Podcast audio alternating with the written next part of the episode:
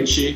É, meu nome é Gustavo, é um prazer estar aqui com vocês é, para mais um extra. A gente vai explicar um pouquinho mais o que, que é. Sejam muito bem-vindos. A gente está hoje aqui com o Lucas e com o Douglas, é, dando só um pouco de contexto, falar um pouquinho sobre a escola, sobre aprender design, sobre o extra, só para quem não, quem não acompanhou outros ou quem não conhece a escola. É, aprender design é uma escola de design que tem é, que acredita que construir é um, é um ato político. Né? A gente acha que a construção traz em si uma responsabilidade muito grande e que por conta disso a gente deve refletir e pensar muito sobre como a gente constrói e sobre o que a gente constrói.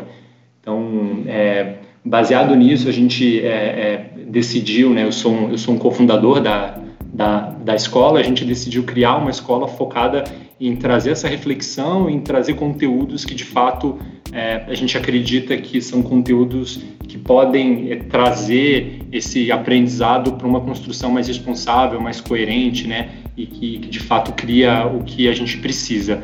É, e o Extra é um momento aberto da escola em que a gente traz pessoas é, que a gente acha que podem trazer discussões relevantes e interessantes para esse contexto e que basicamente serve para a gente abrir um pouco do nosso pensamento, dar oportunidade de mais pessoas entrarem em contato e também trazer uma discussão que a gente julga útil para a comunidade.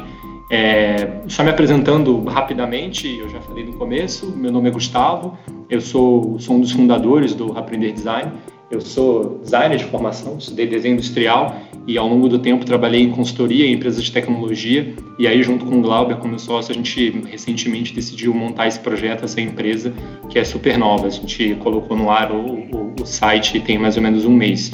E é um prazer enorme estar aqui com vocês. Queria abrir um pouquinho para o Lucas e para o Doug se apresentarem, só para todo mundo que ainda não os conhece conhecê-los e depois a gente começa. Pode começar. Olá, pessoal. Boa noite. É, eu sou o Doug. Uh, eu sou designer também de formação. Estudei também, tive um período de estudos voltados para a área da sociologia da tecnologia. Uh, estudei bastante inovação também. e trabalho no mercado já ao longo aí de uns 10, 12 anos.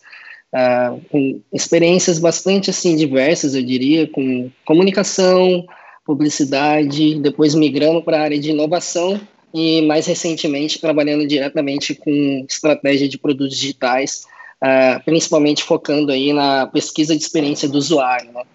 Então, uh, conheço o Gustavo e o Glauber já há algum tempo.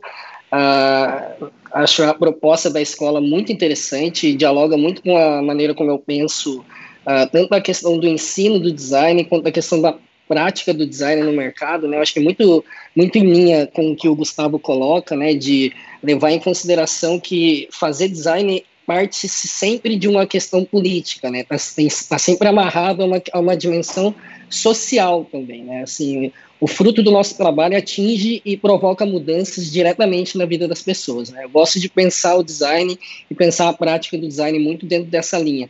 Então, o encontro com Aprender Design foi bem natural nesse sentido, né? Então, acho que trazer um pouco dessa perspectiva de usuários e tentar discutir isso, o valor disso e a construção política também por trás disso. Boa. Boa noite, tudo bem? Meu nome é Lucas, é, eu sou designer também de formação, já conheço é, Gustavo e Doug há bastante tempo, Glauber conhecendo nessas últimas semanas. É, acho que tudo que o Doug falou, assim, dá para dobrar. É, então, todo esse ponto de, é, de educação em design, assim, sempre foi uma coisa que me, é, me motivou muito. Sempre tive, tive muita curiosidade de, de, estar mais próximo disso. Então, estou super feliz de, estar mais próximo desse projeto também. É, eu sou designer de produto, eu também passei por um é, quase anos em consultoria, nos últimos três estou é, dentro de um, de um, produto e acho que a gente vai começar a puxar isso mais dentro do, do assunto também. Boa, boa, legal. Só trazendo um pouquinho do tema, né? A gente é, quer construir um, um bate-papo, uma conversa em cima desse tema de usuário versus negócio, né? Então, com esse guarda-chuva de pesquisa, de pesquisa exploratória, mas com esse enfoque um pouco mais específico. E aí, é, para começar, assim, como, como primeira, primeira pergunta, eu queria que vocês falassem é, a pesquisa, né, ou, ou, ou a análise né, de, de, de, uso, a pesquisa exploratória dentro de uma empresa, dentro de uma consultoria, é, ela, ela serve quem? Quem, quem, quem que ela está mirando como, como, como principal é, é, beneficiado, principal interessado? O que, que, que, vocês acham? É, quer começar, Lucas? Pode ser. É, acho que ela beneficia quem não está na sala, né? É, beneficia quem não está tomando decisão nenhuma e quem está lá para tomar uma decisão de para onde o produto tem que ir, o que, que vai acontecer. É, então, acho que essa pesquisa exploratória ela tem muito a ver com aonde estão as pessoas, aonde está a cabeça das pessoas, o que, que elas estão fazendo hoje, é, quais são os hacks que elas estão encontrando de fazer, talvez, o, o que teu produto não faz, é, ou outras coisas que elas estão usando. Então, acho que é, acaba é, fazendo muito esse olhar de que a gente acaba esquecendo né, no momento de tomar a decisão. Boa. Uh, cara, eu acho que é interessante olhar né, essa, essa, esse tema que o Lucas traz de, de olhar para quem não está ali tomando uma decisão. Né? A gente está olhando para o cliente, a gente está olhando para quem né, quebrando essa, essa, essa, parede aí.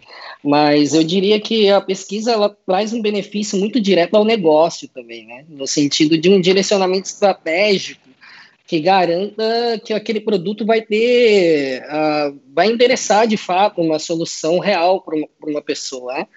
Uh, eu acho que uh, e isso assim é, é, isso é muito interessante de perceber como que a, a, a, reboque de como o mercado digital se desenvolveu né, desde o início da década principalmente, até chegar no, no, nesse mercado que a gente tem hoje, que está bem mais consolidado, né, de, de, serviços e produtos digitais, né, como que a, a, a ideia da perspectiva dos usuários ganhou um espaço muito estratégico dentro das empresas, né, uh, não é incomum a gente ouvir falar que, cara, as empresas do, desse século que vão, que são, que têm sucesso, são as empresas que conseguem endereçar experiências interessantes para os seus usuários, né, para quem consome, o público.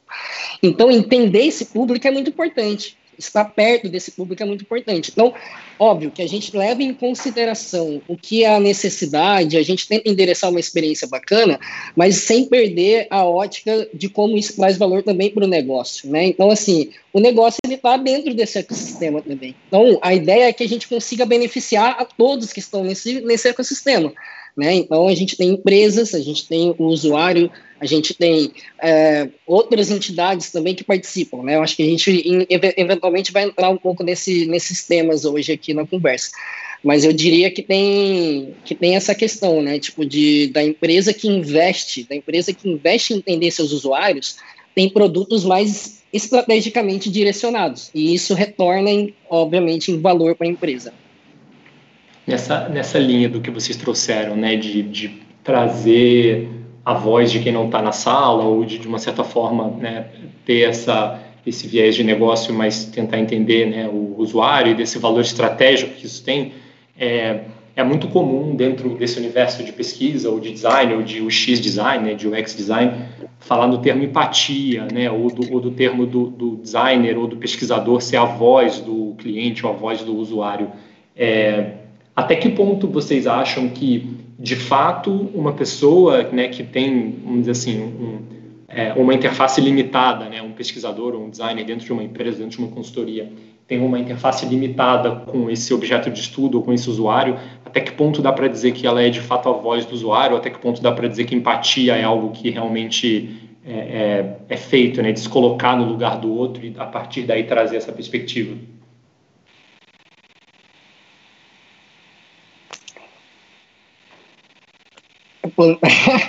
polêmica essa pergunta. Eu, é, vamos lá.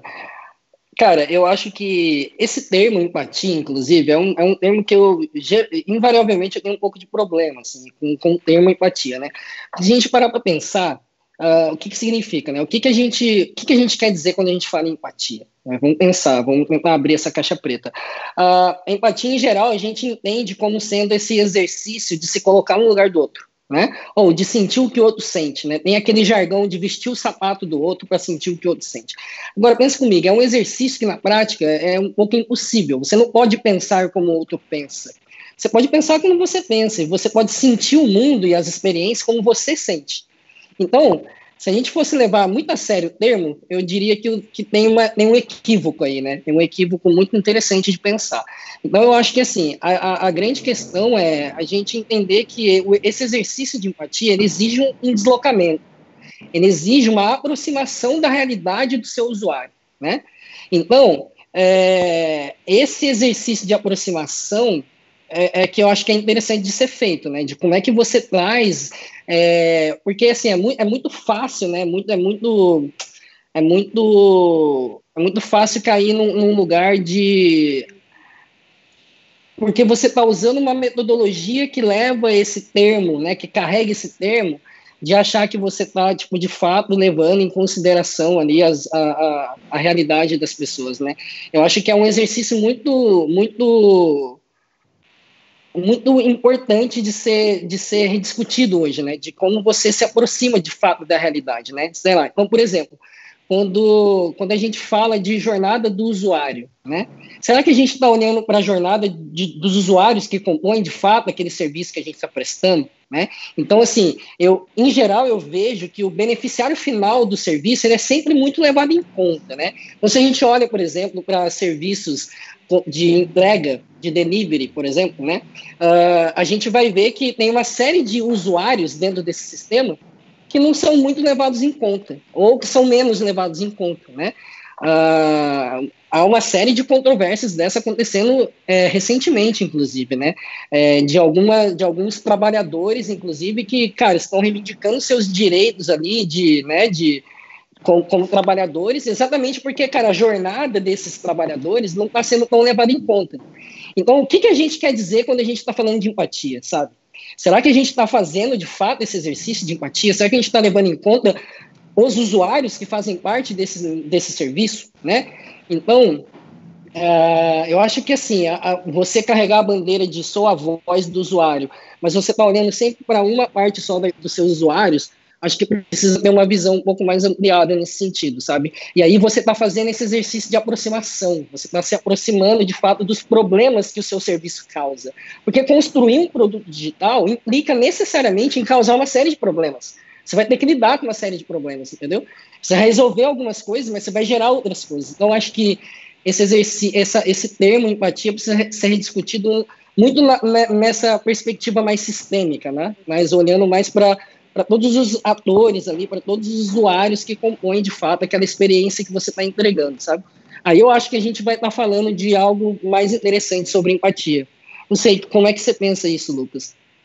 É, eu concordo com a tua inquietação com, com o termo e é, esse contentamento de talvez a gente tá o tempo inteiro falando de é, se colocar no lugar do outro e acho que é um exercício muito difícil, né? Acho que a gente vai estar tá sempre olhando pela nossa lente o que a outra pessoa está passando. Acho que é, é, muito difícil, de fato, você com é, o teu é, background de, sei lá, você, teve, você, tem toda uma história, tem toda um, é, uma série de, de fatores que construiu você, Douglas, você, é, que vai ser difer, diferente de mim, diferente do Gustavo, enfim. É, então, acho que é, um exercício muito difícil, assim, de se colocar. Eu estou lembrando de uma história, eu vi um podcast um tempo atrás, e me chamou muita atenção na época, que foi é, o podcast chama Radio Lab, eu não vou lembrar qual é o nome do episódio, mas eles estavam conversando sobre um é, heróis do dia a dia, pessoas que fizeram alguma coisa que foi foi mágica para outra pessoa. E tem um caso que me marcou muito assim, que é de uma pessoa que caiu no trilho do, do metrô em Nova York e outra pessoa entrou no trilho do metrô para puxar ela. E foram fazer um estudo com esse cara que se jogou no trilho do metrô para resgatar alguém que estava lá. É, e aí você fala, nossa, que exercício de empatia, eles colocou no lugar do outro. E eles foram descobrir que, na verdade, é o contrário. Se você é muito empático, você, teria, você estaria paralisado naquela hora, você não teria é, capacidade de ação. Porque você estaria vendo o que está acontecendo com outra pessoa, você colocaria no lugar dela e você travaria. Então, eu acho que tem, um, tem uma discussão interessante para design aí no meio também, que é entender o que outra pessoa está passando, mas é, eu tenho que entender qual que é o nível de profundidade que eu vou para que eu consiga voltar também, né? é, para que eu continue tendo essa lente de, é, de alguém que está olhando de fora que entende muito bem o problema, mas está olhando de fora e que consiga trazer outra coisa que talvez seja fora desse ambiente, desse espaço de problema, para poder resolver, ajudar essa pessoa a resolver esse problema. Então, acho que é, tem esse lado. E o que você estava falando antes, que é olhar para dentro da empresa também. Então, tem a, a parte de empatia é, com o entregador, tem a parte de empatia com quem está fazendo o pedido, e a parte de empatia Perfeito. de quem são as pessoas que estão nessa mesa que a gente está discutindo é, o problema agora, é, e, e, como que eu levo em consideração os pontos, os diferentes pontos de vista também. Então, acho que são componentes diferentes desse, desse processo de pesquisa e de design. Cara, esse ponto eu acho muito interessante porque a gente corre o risco, né? Eu acho que acho que é o designer, a profissão, né, essa construção toda do design e o, e o lugar estratégico importante que o design ocupa hoje para a indústria digital é, traz uma, uma coisa, não, não, sei como é que vocês percebem, tá? Mas traz uma coisa assim de uma autoria, sabe essa coisa da autoria, do design ter uma relação de, de autor com o trabalho que ele faz, né? Quase uma relação de pai e filho, assim, uma coisa é muito doido, né? Então, cara, corre-se o risco de você ficar num lugar assim de se tornar uma espécie de um cavaleiro branco do usuário, sabe? Tipo assim, é, é, enfim, e se, e se, julgar às vezes até moralmente superior, talvez, entendeu? Tipo, de alguma maneira, porque você está carregando a bandeira do usuário dentro da empresa, né? Ah, então, assim, eu acho que tem um exercício de fazer também, que é um exercício assim de, cara, dentro do lugar que você trabalha, da empresa, da instituição, tem pessoas que têm anos de mercado, que conhecem o mercado, sabe? Que, cara, que tem uma intuição muito bacana sobre como o mercado funciona, sobre como endereçar soluções, né? Tem pessoas mais experientes que você também. Eu acho que é um pouco isso que, que você traz, né, Lucas? De, cara, como é que eu trago um pouco desses, desse, dessas experiências que tem dentro da empresa, que também são importantes, sabe? Que também são importantes de levar em conta quando você está planejando, inclusive, esse exercício de empatia, né? Não sei como é que você, como é que você percebe isso, Gustavo. Queria fazer uma desse que assim, é, a gente está falando um pouco desse, desse, dessa função de, de uma certa forma, né, vocês trouxeram de ter empatia, mas também ter um certo afastamento, um pouco desse, um pouco desse lugar. E aí eu queria pensar assim, queria, queria trazer assim, tá, legal. Então ou designer, ou pesquisador, ou UX researcher, enfim, como, como o contexto chama, tem essa missão de, de uma certa forma, ir, sair, né, sair desse organismo, ir para fora e trazer uma, um relato, né, que pode ser né, uma parte daquela verdade ou uma interpretação daquela verdade. E, e, e como que como que funciona? Porque assim, primeiro que pelo que vocês mesmos, mesmos trouxeram, não é a verdade em si, é um relato dela.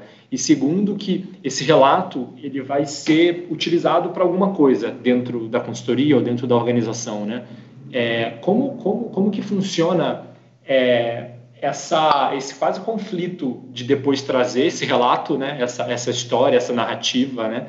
E tá, e agora o que, que a gente faz com isso? Como que isso endereça o meu problema de negócio? O que, que, que, se faz com isso depois e o que, que não se faz, né? É, até que ponto isso de fato é útil, até que ponto isso causa conflito, até que ponto não é útil. Não é tudo né, que você traz de volta que serve a algo, né? É como, como, como que vocês veem essa volta?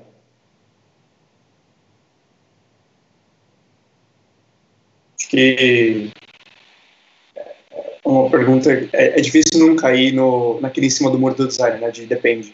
É, então, eu acho que de onde isso começou, né? Esse interesse de onde que ele veio, de, de conhecer o, é, o, o, estranho, né, para a empresa. Então, o, o que está do lado de fora. É, foi uma coisa que o pesquisador começou e quis trazer para dentro. E aí, depois que você já tem esses dados, está tentando é, mostrar o valor deles? Ou já começou por parte da empresa de curiosidade, de entender como as pessoas estão usando? É, então, acho que vão ser histórias completamente diferentes, assim de como vai ser usado e quais são as relações que vão existir a, partir disso. É, a gente tem que, se, se sugere a gente mergulhar em algum desses dois ou a, gente entra nos dois também. O que, o que vocês acharem que faz sentido. É, é, eu acho que é, acho que é interessante, né? Porque eu não sei, eu tive, eu acho que eu tenho uma experiência muito parecida com vocês dois, inclusive, né? De ter passado um período em consultorias e, e agora tá focado em produto, né? E cara, são duas, são dois universos completamente diferentes, entendeu? Em, em, muitos, em muitas questões, cara. Em termos de tempo, né? Em termos de ferramenta que você usa, cara. Em termos de como você endereça aquilo ali, entendeu? Então, cara, eu acho que é, é um pouco isso, né? Tipo, tem, tem muitas matizes pra gente olhar quando a gente tá falando do que a gente vai ou a campo, ou faz uma análise comparativa e como é que a gente, né? Como é que a gente endereça isso. Porque a depender do ambiente que você está trabalhando, isso vai mudar bastante, né? É, é, acho que tem, traz muita responsabilidade também, né? É, pensa assim, você saiu do teu escritório, agora a gente não está saindo do escritório nenhum, né? Mas, enfim, você saiu do teu escritório, você falou com pessoas, você tem um monte de informação de um monte de gente que usa o teu produto. Começa pelo lado de ética, de o que, que você vai fazer e para quem vai ter acesso à informação é, dentro da empresa, a empresa começa a ficar muito grande e como que você lida com essa informação é, pessoal de cada um. Então, acho que tem esse ponto. É, e tem uma questão que, de outra coisa que é, talvez seja o que você não faz, é, que é você não quer que isso não seja acionável. Então, acho que a última coisa que você quer fazer é criar aquele relatório clássico de 400 páginas e falar, pessoal, leiam aqui, nas últimas três tem realmente o que importa. É, acho que não é isso que, que você quer também.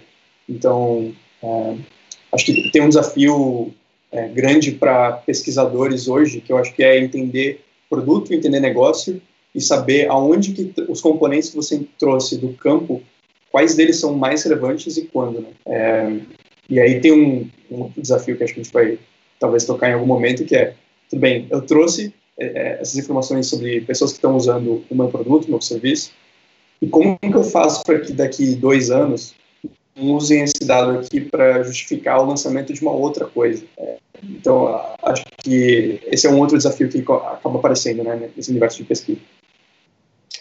É, eu acho que, cara, e aí tem uma coisa muito interessante de pensar também, que eu acho que é, tipo, uh, muito vai partir de como você está definindo ali o problema que você está olhando, né? Tipo, então, eu acho que, cara, quando você tem uma, uma, uma direção, quando você tem um foco do, do, do que, que você está olhando e para que, que você está olhando para isso, né?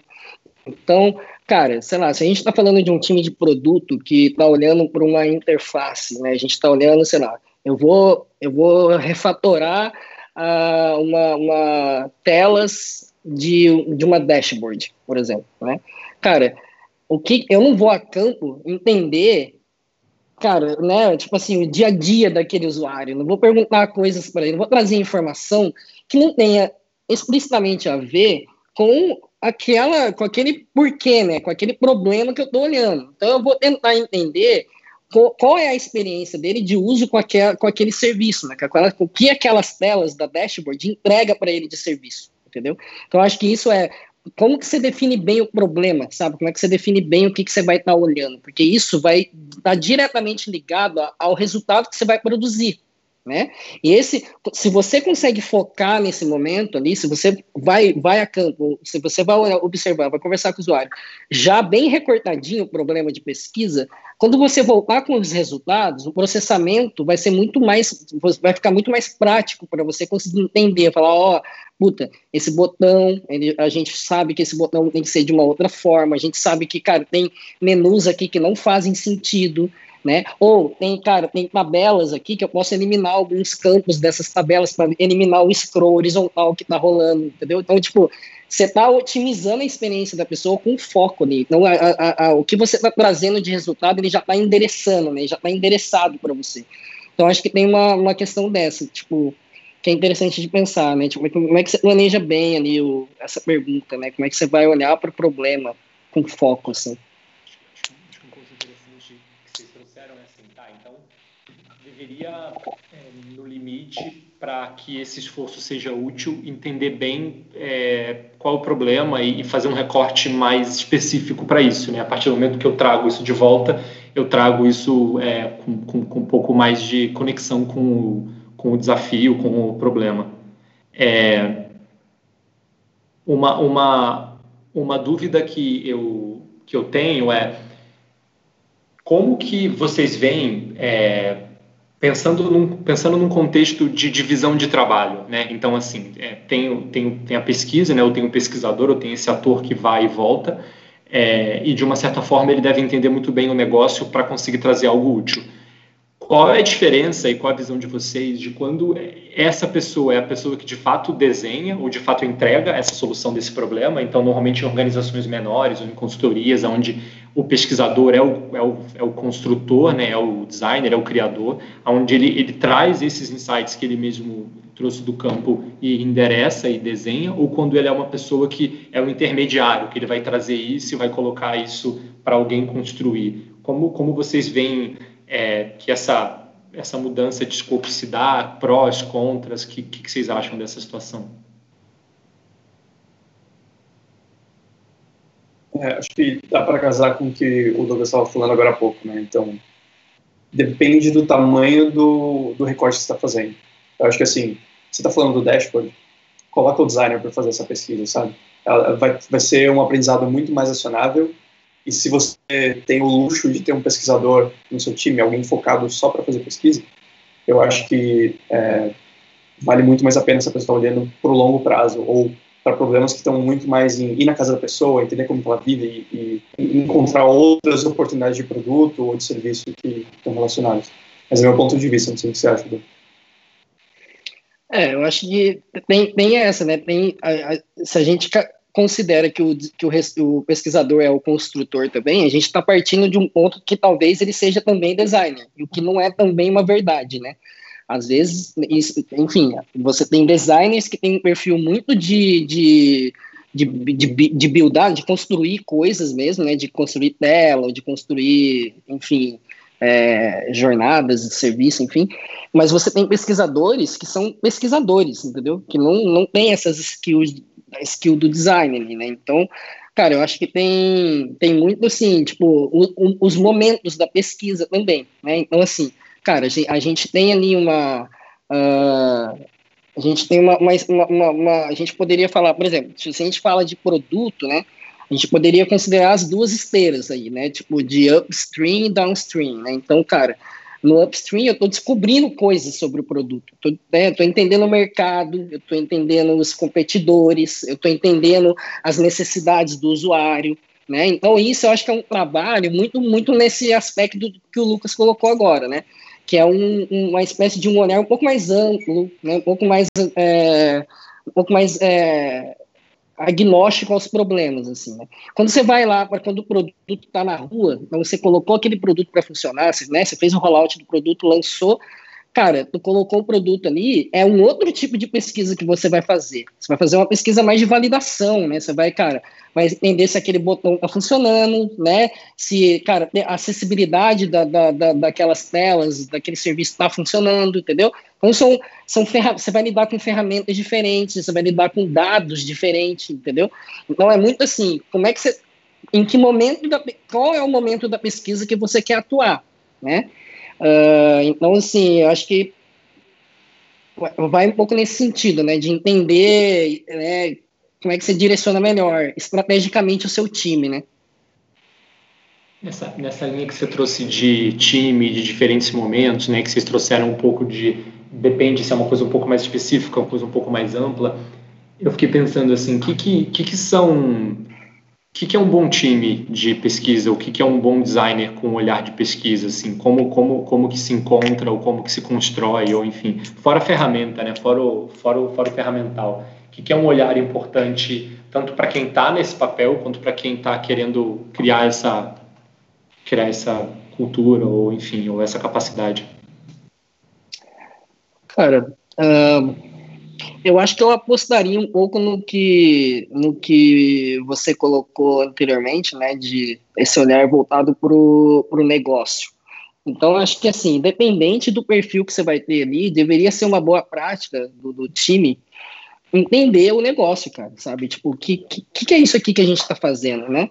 Uh, cara, que órgãos reguladores implicam diretamente nisso que eu estou fazendo? Como é que eu sofro sanções de órgãos reguladores, de sistemas, né?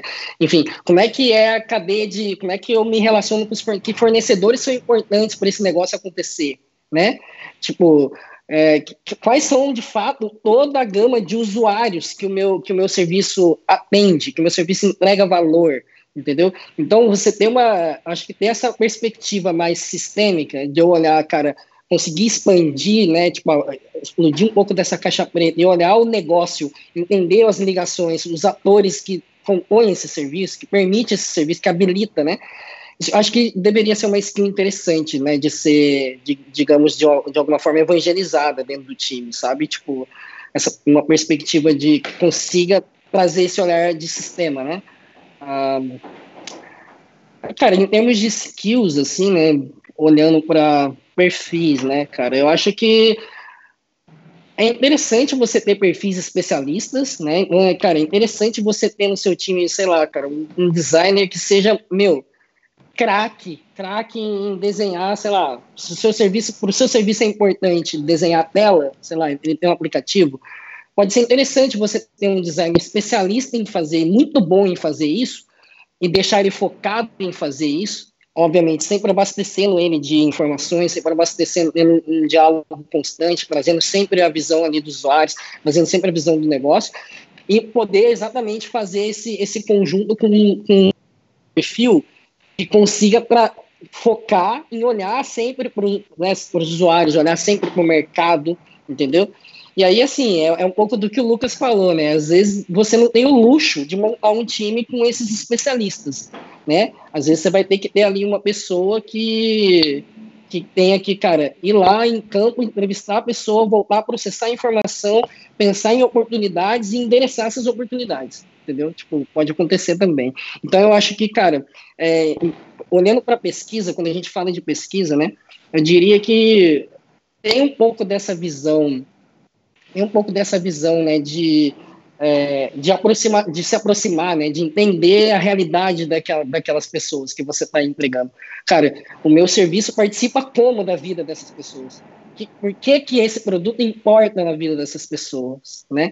Então, às vezes, a gente olha muito numa visão instrumentalista, né? Tipo, ah, como que essa interface, que, que, que valor eu estou entregando para a interface de uso que eu estou entregando? Mas a interface de uso, ela é um ponto de contato só. E, às vezes, o problema que a pessoa precisa resolver nem está muito ligado à interface em si, está ligado em, em outras coisas, né? Então, acho que, em termos de pesquisa, eu diria que tem um pouco desse olhar é, sei lá, eu vou usar essa palavra por falta de melhor, é, esse olhar social, né, olhar cara, que, que, como é que é a vida daquele, daquele meu usuário, porque, como que meu serviço participa da vida dele. Acho que isso é, é um, é um olhar bacana também para trazer dentro de um time de pesquisa. Acho que é, acho que é uma contribuição super pequena para tudo que o Doug falou, assim, mas o que você quer é que a pessoa que vai desenhar seja no mínimo curiosa para entender qual é o problema que ela está resolvendo é, ela precisa entender que tem uma outra pessoa do outro lado que não está vendo é, se, se esse é o designer que está desenhando a tela, né, que, que nem você falou. Ele precisa entender que tem uma pessoa do outro lado que não está dentro de uma sala com iluminação mais ou menos, com um computador com é, uma outra qualidade, com milhões de pixels, é, e que a pessoa que está, sei lá, você está criando uma, é, uma maquininha, uma moderninha, alguma coisa desse tipo, essa, quem vai usar isso está na rua. Quem vai usar isso está na rua e é meio-dia e está sol. E você tem que estar no mínimo curioso para entender que não é qualquer cor que você vai poder usar ali e vai ter contraste. Então, são coisas que ainda são muito específicas do desenhar tela, mas é curiosidade sobre o contexto, curiosidade sobre quem está usando. Né? Então, é, independentemente dos perfis que existem num time de pesquisa e design, como que eles se relacionam, acho que essa parte de curiosidade de como a coisa é usada e onde ela é usada, acho que é, é fundamental. Indo, indo, indo um pouco nessa linha e pegando um pouco um ponto que você trouxe lá atrás, Lucas, de ética, de, em relação ao tratamento de dados e tal, quais são, e pensando nessa relação, né, usuário versus negócio, quais são outros possíveis conflitos éticos, assim, é, se vocês de repente quiserem pensar num exemplo, alguma coisa que vocês já viveram, alguma situação de, tá, legal, eu, eu fui, né, eu, eu de uma certa forma tive acesso a algo, e eu estou voltando e trazendo isso, tanto no tratamento de informação, quanto às vezes numa coisa que acaba saindo de uma maneira que vocês não acreditavam, que, que são conflitos que, que, que podem aparecer ou que já apareceram aí na carreira de vocês?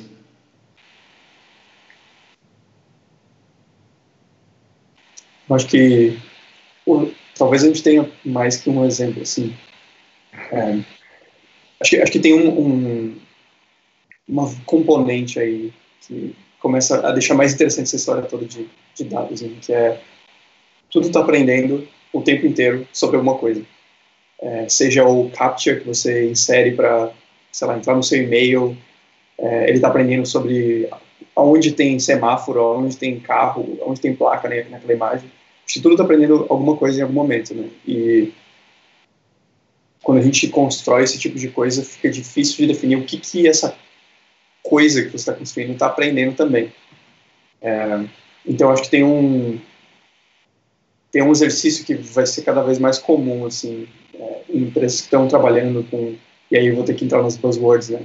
Tentando evitar, mas entrando é, de machine learning e, e, sabe inteligência artificial, etc. E e quem que, tem, quem que tem acesso a isso dentro da empresa? Acho que é o mesmo ponto da pesquisa, né? É, é uma, um outro, uma outra lente, um outro olhar sobre o mesmo ponto da pesquisa. Enquanto eu estou trazendo na pesquisa design, né, UX research, etc., pontos em profundidade sobre algumas histórias de algumas pessoas, o, a, essa outra esfera ela se relaciona com essa porque ela está coletando um volume absurdo, bem mais raso, mais absurdo, tipo, tem de, informações de muitas pessoas. É, e, e eu acho que tem um, tem um desafio aí que, que é cada vez mais comum e tem poucos designers, poucos pesquisadores trabalhando perto disso. Então, enfim, eu falei um monte aqui, não sei se o quer adicionar. Acabei não...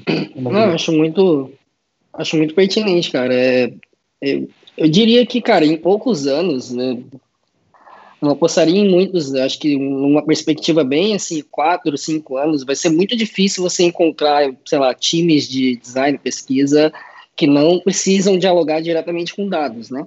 É, cara, é, isso, é, isso é bem evidente, né? O crescimento e a da importância disso dentro das empresas. Né?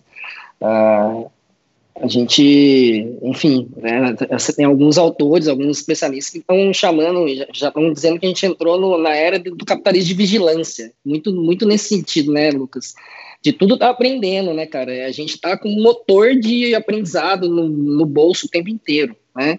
E que tá capturando tudo que a gente está fazendo, né? Então, é, isso é, é, um desafio até para pensar o futuro dessa profissão, né? Tipo, será que, será que é, é como que vai ser, né, nesse, nesse futuro próximo, essa, essa, essa ligação do, do, do desse olhar de, de, de, uma pesquisa qualitativa mesclado com uma pesquisa quantitativa, né?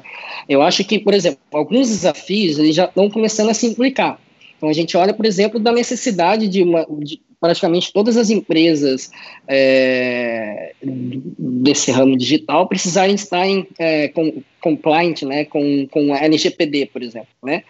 A Lei Geral de Proteção de Dados, que, cara, enfim, vai, é uma tentativa de regular um pouco dos excessos que a gente viu recentemente acontecendo, né, por uma série de escândalos que a gente viu aí, é, com vazamento de dados, com monitoramento social, enfim, a partir dos dados, né, então, é, essa questão ética, acho que vai ser muito difícil fugir desse, dessa, de estar em, em conformidade com essas leis. Né? Então, acho que uma coisa para ficar atento, e aí é um desafio para os times né, de, de, pesquisa, de design, é entender as leis, essa lei, né? entender como é que ela se implica no trabalho, como é que você trata o dado, porque tem uma série de questões ali, né, de sobre como você armazena esse dado, quando que você vai é, eliminar esse dado, o prazo que você vai manter esse dado junto com você, como você vai fazer o descarte desse dado. É, então, é, e outras questões, como, cara, dá, dá a possibilidade do usuário requerer esse dado a qualquer momento, né? E dar a possibilidade do usuário poder eliminar esse dado a qualquer momento. Então, isso tudo é uma coisa que precisa começar a ficar atento, né? Porque falando em ética, vai implicar diretamente. Isso pode, a empresa pode sofrer sanções, pode sofrer multas, entendeu? Só, só, só, um ponto em cima desse e, tentando aterrizar um pouco esse assunto, que é assim, vocês trouxeram um pouco a questão dos dados, né, e do, e do quali versus o quant, né, do, do que eu consigo aprender é, do usuário, enfim, numa perspectiva mais de análise de uso, numa perspectiva mais de eu ir até ele é, é, um pouco mais próximo.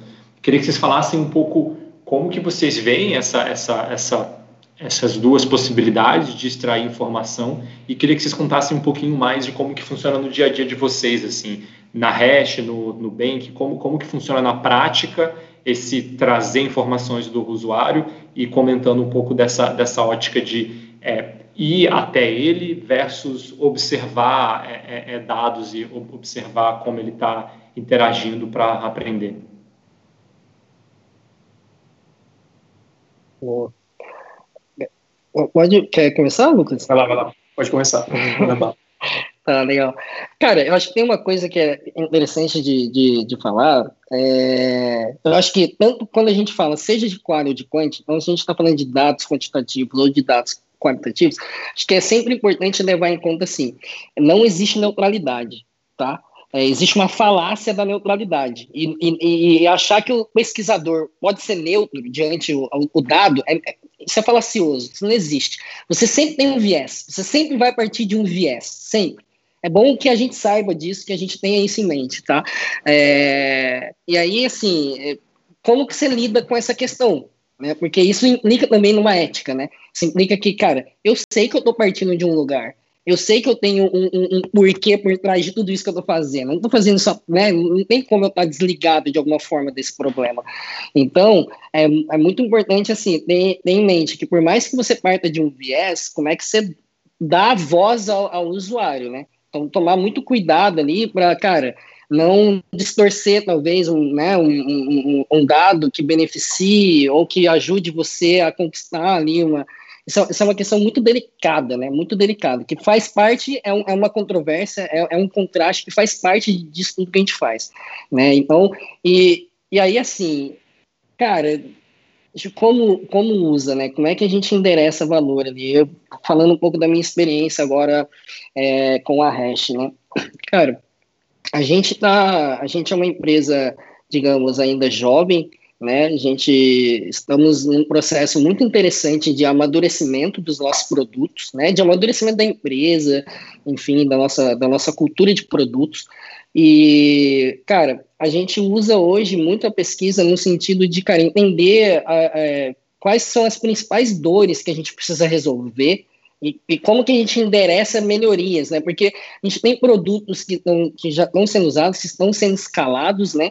E, e aí traz, a gente sempre tenta trazer assim, cara, como é que eu posso pegar a perspectiva de dores, de, do que, que o que, que eu tenho hoje que causa problemas, que causa barreiras ali para o usuário, que ele talvez, cara, ele não consiga resolver, ou que ele passe uma dor de cabeça muito grande para conseguir resolver, e trazer um pouco da coisa de, das necessidades, né, de melhorias. Como é que eu pego coisas que ainda não tem naquele produto e eu começo a endereçar isso para tipo, trazer melhorias, para trazer uma experiência mais interessante, né? E, e usa um pouco desse escopo do que a gente olha para direcionar o trabalho ali do, do, uh, de, dos, dos, dos, PMs, né, de, dos Product Managers, né, do gerente de produto. Então, cara, e aí é, tem esse desafio, né, a gente lá trabalha bastante com a metodologia ágil, né, então a gente, cara, como é que a gente coloca isso de fato ali na esteira produtiva do time?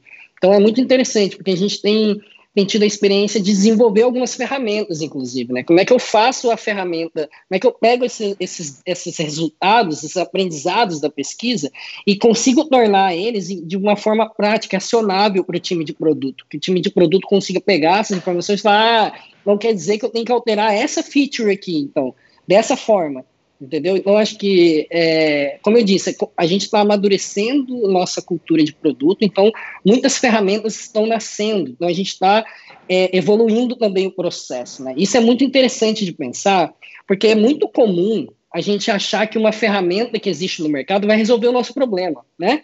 Muito comum. E aí eu adoto aquela ferramenta e, e cara, e aí eu fico tentando, dando murro em ponta de faca, né? E, meu, na verdade, tem muita ferramenta que você você cria, que não existe, cara, que, entendeu? Que é específica para aquela realidade daquele time de produto daquela empresa. Entendeu? Então eu acredito muito mais nesse tipo de processo, nesse processo que é mais interativo e é mais co construtivo. E aí você precisa levar em conta, cara, como é que o time de produto trabalha? Como é que o time de tecnologia trabalha? Como é que eu converso com esses caras? Como é que eu entrego valor para esses caras? É um desafio. E, e não é sobre adotar uma ferramenta que está dando certo que está na boca do povo, entendeu? Talvez tenha alguns elementos dessa ferramenta que te ajude a construir alguma coisa legal, mas eu diria que é muito difícil que isso se aplique de forma homogênea para todo mundo, entendeu? É, não sei, Lucas, como é que você, como é que é a sua experiência no Nubank? que antes de, de mergulhar na experiência no Nubank, até eu me interrompi porque estava num. Estava é, concordando com tudo, assim, então obrigado por falar os 80%. É, você comentou um, um, ponto que foi legal, que é às vezes alguém vai pegar aquele pedaço que faz sentido e beneficia algum projeto que já estão querendo empurrar ali dentro da empresa. É, e no fim, se a gente está falando de usuário versus negócio, eu acho que esse é o momento que a coisa começa a desequilibrar, né? Porque você, na verdade, não está ajudando o negócio, está prejudicando o negócio, está pegando uma coisa que alguém falou ou é uma frase solta, você está pegando do ar, está falando, não, a gente devia colocar energia para construir esse negócio aqui, porque alguém falou. E aí, de novo, é, quanti-quali, foi uma pessoa, talvez não seja isso que eu tenha falado, eu tenha falado em outro contexto, é, quantas pessoas que, falam, que teriam a mesma história, né, que têm o, o mesmo problema, então, é, acho que, aí entrando no, no que o Doug é, chamou, é, acho que dentro do meio a gente tenta sempre casar esses dois lados, sabe, do quanti, do quali, como é que você faz um, vai para o outro e volta para o primeiro e vai mais fundo no quali, é, coloca uma survey para ver quantas pessoas de fato têm o mesmo problema que apareceu naquela naquela série de entrevistas que você viu. É, e, e, acho que o, o, desafio que acaba existindo aí nesse processo é como é que eu faço com que esse processo não vire um, uma jornada de seis meses de trabalho, que daqui seis meses alguém vai consumir esse dado e até lá a estratégia da empresa vai para onde. Né? Então, acho que é, tem esse, esse desafio. Acho que criar ciclos muito grandes de aprendizado, você acaba fazendo com que, é, primeiro, você não tenha impacto no negócio, e de fato você não está resolvendo o problema do, do teu usuário na velocidade que ele está esperando. É, quantas empresas hoje conseguem esperar seis meses para saber se é, elas têm que lançar uma feature ou outra, ou o que elas têm que priorizar? Acho que ninguém aqui concordaria com isso. Então, tem esse, esse desafio. É, um, um, exemplo mais, mais recente, assim, é, talvez a Letícia, que trabalhou comigo nesse projeto, esteja ouvindo. É, a gente acabou orientando a, a estratégia de, de um, uma unidade de negócio dentro do Nubank com base em pesquisa.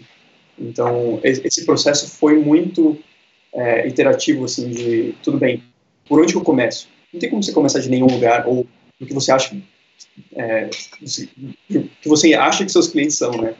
Então, definir por onde começar, acho que é sempre o, o, o grande desafio. E não é um problema você começar de, um, de uma métrica de negócio, né? Se, se você quer entender por que, que as pessoas usam mais e menos, e aí frequência para você é uma coisa importante, cara, começa na frequência. Tipo, você quer aumentar o número de transações que alguém faz com o teu produto, começa dali. Você tem um e-commerce, você quer saber quantas pessoas são premium e quantas são é, usuários não premium. Acho que você tem que pegar as variáveis que já estão na tua mão, você já vai ter dado quantitativo para começar de algum lugar, e aí é, é aquele desafio de, tá, é, qual que é a, a matriz, como que eu vou cruzar esses dados aqui para saber por onde faz mais sentido para o negócio começar. É, se não fizer sentido para o negócio, fica, fica difícil né, de equilibrar essa, essa balança. Sim. É, eu acho que tem uma coisa também, né? O que, que você está querendo responder com aquele método ou com, né, aquilo que você está usando da pesquisa, né, cara? Então, tipo, sei lá, eu diria que você olha para dados quantitativos quando você quer entender, cara, a repetição de comportamentos, né? quantas vezes aquele comportamento específico se repete na minha base de usuários, né? Então, isso é muito legal, é o que o Lucas falou, né, cara? Você consegue descobrir um monte de coisa legal, sabe? Tipo, cara, quais são. Vamos lá, vou voltar ao exemplo da dashboard, tá? Então, vamos supor, a dashboard tem, sei lá, seis menus diferentes. Quais desses menus mais geram tickets no suporte ao usuário? Pô, tu tá se você olhar, pegar esse dado que é quantitativo, você pode, você vai ver quantas vezes esse comportamento se repete. E aí você fala, putz, você, tem, você pode gerar uma escala, por exemplo, ó, é do, da, da, da, página que mais gera problema no suporte até a que menos gera problema no suporte. Se você resolver, se você conseguir resolver é, é, é, é esses problemas, você vai diminuir o número de tickets no suporte. Cara, tu, tu entregou um valor para o negócio absurdo, entendeu? Tu entregou performance para o teu negócio entendeu? Então, é, e aí é isso, né? Você, tá, você olhou para quantas vezes aquele comportamento se repetiu na vida das pessoas. Agora, se você quer entender por que, que as pessoas estavam fazendo aquilo, aí é outra coisa que você tem que fazer. Aí você precisa, cara, conversar com essa pessoa, você precisa mandar um questionário para essa pessoa, vai ter outras metodologias que você vai usar. Então, é muito interessante isso que o Lucas falou, esse jogo de vai e vem com o dado, né? Que tipo de dado eu vou olhar cada hora, depende muito de que tipo de resposta, né? Que, que, que você está querendo, que, que você tá querendo entender, sabe? Eu acho que volta um pouco naquela coisa do problema, né? como é que eu recordo o meu problema ali para trazer o dado que responde esse problema, entendeu? Legal, legal. É, achei, achei interessante esse ponto, né? De, de, beleza, não, não é que ah, nessa hora eu faço isso, nessa hora eu faço aquilo, né? Que no final do dia são, são formas de olhar diferentes que fazem sentido em momentos diferentes, né? Eu, a gente está chegando no, no, no, no final e eu queria, queria fazer uma pergunta um pouco mais aberta, assim. O que, que vocês acham que a gente deveria ter falado aqui, que vocês gostariam de ter falado, o que é pertinente e que a gente não falou, sobre que assunto, que, que pergunta, pensando nessa, nessa dualidade, né? usuário, negócio, exploratório como um tema mais macro, e que vocês acham que vale a pena um último assunto para gente, a gente encerrar. Pergunta clássica de talk show, hein, Gustavo? Boa. Cara, uh, eu, vou, eu vou pedir para o Lucas começar essa daí. Tá? Acho que tanto o Douglas quanto eu, acho que a gente está em dois ambientes que são muito regulados. Né? Tipo, tem um regulador que é muito forte. É, então, eu vou fazer a pergunta para você, e depois eu respondo ela também. É, como é que você entende o papel de pesquisa e essa, essa não sei se é uma balança, o, o que, que é que a gente está falando, mas é, tem só sei que tem o usuário de um lado, o negócio do outro, não sei quando eles estão no mesmo lado, quando eles estão do outro, mas como você tem o papel regulador no meio disso tudo, né? Porque acho que hash tem, enfim, acho que toda empresa tem, tem um regulador.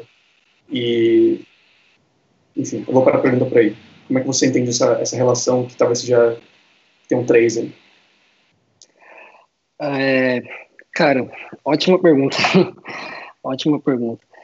Cara, eu penso assim, é, olhando para olhando para se a gente olhar para o serviço, né, o regulador ele importa no, no, no, sentido de que cara é ele que viabiliza aquele negócio acontecer na prática, né? É, eu acho que sim, quando a gente olha para o sistema financeiro, né, que é o, onde o Nubank está, onde a Hash está, é, é, muito regulado, né? São, são uma série de licenças que você precisa obter, uma série de é, uma série de, de regulações que você precisa estar em conformidade, né? Então, cara, que na prática é o que, é o que sustenta aquele negócio. Aquele negócio não existiria se não fosse também essa rede de proteção jurídica. Ela é importante também, entendeu? Não dá pra gente olhar e demonizar também esse, esse lugar, entendeu? Tipo, faz parte, cara, senão não existiria. O Nubank não teria causado o impacto que causou na sociedade se não fosse também por, por, por toda uma questão de desregulação, desregulação do, do, próprio mercado, do próprio sistema financeiro. Uma, toda uma modernização que o sistema financeiro brasileiro vem passando ao longo dos anos, né? Então, é, é acho que o, o, o, regula, o, órgão regulador, cara, os, as instituições reguladoras, elas são muito importantes elas são elas deveriam ser levadas mais, a gente deveria, cara, ter mais diálogo, inclusive, a gente deveria estar mais próximo disso, né? Porque, cara, na prática, por exemplo, né, você olha para um, um modelo de negócio né, que é uma, uma, infraestrutura white label de, de meios de pagamento. Cara, no limite, o que, que a gente está falando? A gente está falando que a gente tem um mercado muito mais competitivo, né? Se a gente olha para o sistema bancário brasileiro hoje, a gente fica na mão de cinco, seis grandes bancos. Né? Se a gente começa a permitir que outros players entrem no, no sistema, entre no jogo, eu estou beneficiando diretamente a sociedade, porque eu vou tratar o consumidor de uma maneira mais justa, porque eu vou ter que competir com muitos outros competidores, com muitos outros bancos, né? Então, um exemplo, um exemplo clássico, né? Tipo, no Brasil a gente paga, sei lá, entre, me corrija aí, Lucas, se eu estiver errado, mas no, no, no, juros de cartão aí, né, de cerca de 300 a 400%, né, ao ano. Sei lá, nos Estados Unidos você paga 15, 17%, porque lá tu tem né, mais de mil bancos competindo pela sociedade. E aqui você tem seis grandes bancos competindo pela sociedade. Então, cara, tem uma, tem uma questão aí. Como é que a gente desregula esse, esse mercado? Como é que a gente permite que esse mercado seja mais competitivo, né? Que tenha que entregue serviços mais justos para a sociedade. Então, cara, eu acho que deve, a gente deveria é, olhar para o órgão regulador sem demonizar, sabe? Olhando que, cara, ele faz parte também do sistema desse serviço que eu presto, entendeu? Deveriam, inclusive, a, empresa deveria, inclusive, ter uma participação em algum órgão que pressiona o órgão regulador, inclusive. Exatamente para conseguir, cara, trazer. Se os seus usuários têm uma necessidade que o seu serviço não consegue entregar porque tem uma regulação que impede, por que, que você não está pressionando o órgão regulador para que essa regulação seja mais justa para a sociedade? Entendeu? Então, acho que, cara, é muito importante, sim, a gente, a gente entender, cara, que é um ator que faz parte do sistema, faz parte do serviço que eu presto, entendeu? Faz muito sentido. É interessante a ideia de ter alguém que pressione e, e acabe fazendo essa mediação, né? Eu acho que é ali que seja meio que o... É, o advogado do juiz, eu não sei qual é o papel exato, mas que pode jogar para os dois lados, sabe? E, e, fazer com que, tudo bem, a gente tem que fazer com que o negócio funcione, porque senão não tem ninguém para usar o que as empresas estão oferecendo, mas também precisa fazer com que as empresas ofereçam o que faz sentido para as pessoas, porque tem, tem, tem um, um lado social, né? Acho que em todo regulador também. Então, legal. Uma resposta.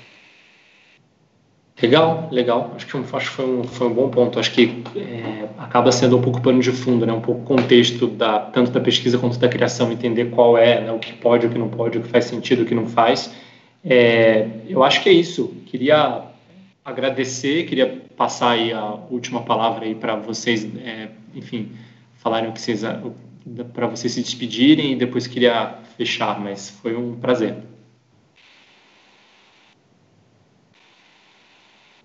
Doug e Lucas querem ah. dar aí um último. Boa. Ah, imagina, eu queria agradecer a atenção de todo mundo que está assistindo a gente aí. Muito obrigado por ter, por ter vindo aí a participar da, dessa conversa. Ah, é, porra, agradecer bastante é, ao Gustavo e ao Glauber aí pela, pela oportunidade, né, por abrir esse espaço para a gente falar, para a gente conversar. Estou é, bem animado aí para o futuro próximo, né? Para a gente construir, construir de verdade essa, essa visão de pensar e construir o design a partir de uma perspectiva mais política, né? É, e, é, e convidá-los, né? Convidar todo mundo que está assistindo aí, cara, a conhecer o, o, nosso curso de pesquisa exploratória. É, o Lucas, inclusive, vai ser, vai ser, é, vai, estar tá participando junto, vai, vai dar vai participar em algumas aulas comigo. Estou bem feliz, muito. Vai ser bem feliz, muito ansioso para isso, né? Acho que a gente está preparando um conteúdo bacana, com bastante carinho, assim, sabe? Então, é, cara, se você, se você trabalha na, na, na, área de é, pesquisa, desenvolvimento de produtos, consultorias, é, comunicação, acho que, cara, vem, vem com a gente que a gente vai, vai aprender muita coisa juntos e vai desenvolver muita coisa juntos também. É isso. Valeu. E se você não trabalha e quer aprender mais também. é verdade. Obrigado. Legal. É. Vai lá, vai lá, Lucas, desculpa. Não, eu ia agradecer de novo, assim, a Gustavo Glauber e a escola mesmo. Acho que é legal estar tá, tá aqui falando com vocês e, é, e com Douglas. Então, foi, foi um prazer. Legal, legal.